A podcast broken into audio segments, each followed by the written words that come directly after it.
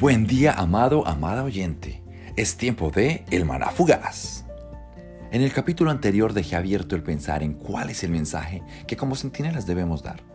Si leíste los versos 10 al 20 de Ezequiel 33, ya has de tener una idea de cuál es el mensaje. Leeremos a continuación versos 10 y 11. Si ya los leíste, entonces será un repaso. Y dice, Hijo de hombre, da este mensaje al pueblo de Israel. Ustedes dicen, nuestros pecados son una carga pesada. Nos consumimos poco a poco. ¿Cómo sobreviviremos? Tan cierto como que yo vivo, dice el Señor soberano, no me complace la muerte de los perversos, solo quiero que se aparten de su conducta perversa para que vivan. Arrepiéntanse, apártense de su maldad, oh pueblo de Israel. ¿Por qué habrían de morir? Este capítulo pone muchas cosas sobre la mesa. Intentaré abordarlo de la manera más clara y en la menor cantidad de capítulos posibles. Aún así, considero que esto puede ser motivo de estudio para una tesis de grado. Previo a adentrarnos en estos versos, quiero dejar dos cosas que nos serán de utilidad para que no caigamos en establecer doctrina y mandatos en torno a estos pocos versos o el capítulo que estamos leyendo. Una de las reglas de interpretación bíblica es que la Biblia se sustenta con la Biblia. Dicho esto, cualquier pregunta, duda y o malinterpretación tanto de ti, mi querido oyente, como mía, debe ser comparada con la Biblia, es decir, con los libros entre Génesis y Apocalipsis.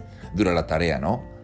Segundo, hay que conocer el estilo con el que está escribiendo el autor de este libro, el contexto en que se encontraba y los eventos históricos que enmarcan este capítulo. Espero no haber generado mayor confusión con lo que he dicho. Ahora sí, iniciemos. Encontramos al pueblo reconociendo que sus pecados son muchos, que son una carga. Desde el punto de vista de ellos, no hay manera de sobrevivir. Pero Dios les ha mandado a decir que, tan cierto como Él vive, no se complace en la muerte del perverso.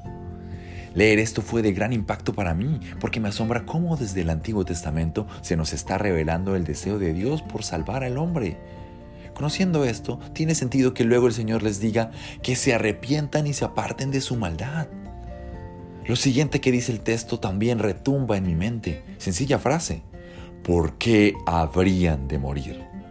Viéndolo desde la perspectiva de Dios, la solución no está pidiendo una penitencia, muchas horas de trabajo para el Señor o, como el concepto erróneo que circula a nivel global, hacer que pesen más tus acciones buenas para que cuando Dios use su balanza, la bondad pese más. Estos versos contienen uno de los mensajes más claros y constantes en la Biblia. Arrepiéntanse y apártense de su maldad. Hemos llegado al punto de este audio. El mensaje que estamos llamados a entregar los centinelas es un llamado al arrepentimiento y apartarse de la maldad. Suena sencillo, pero es tan complejo llevarlo a cabo. Es complejo primeramente para el centinela arrepentirse y apartarse de su maldad. Pero cuando se logra eso, es complejo comunicar a otros el mensaje de arrepentirse y de apartarse de toda maldad. ¿Por qué crees que es tan complejo? ¿Por qué nos cuesta tanto apartarnos de la maldad? Estas preguntas y otras que surjan en el camino las responderé en siguientes episodios. Mientras tanto, quiero cerrar con lo siguiente, amigo oyente. O debería decir, amigo centinela. ¿Ya te arrepentiste y apartaste del mal?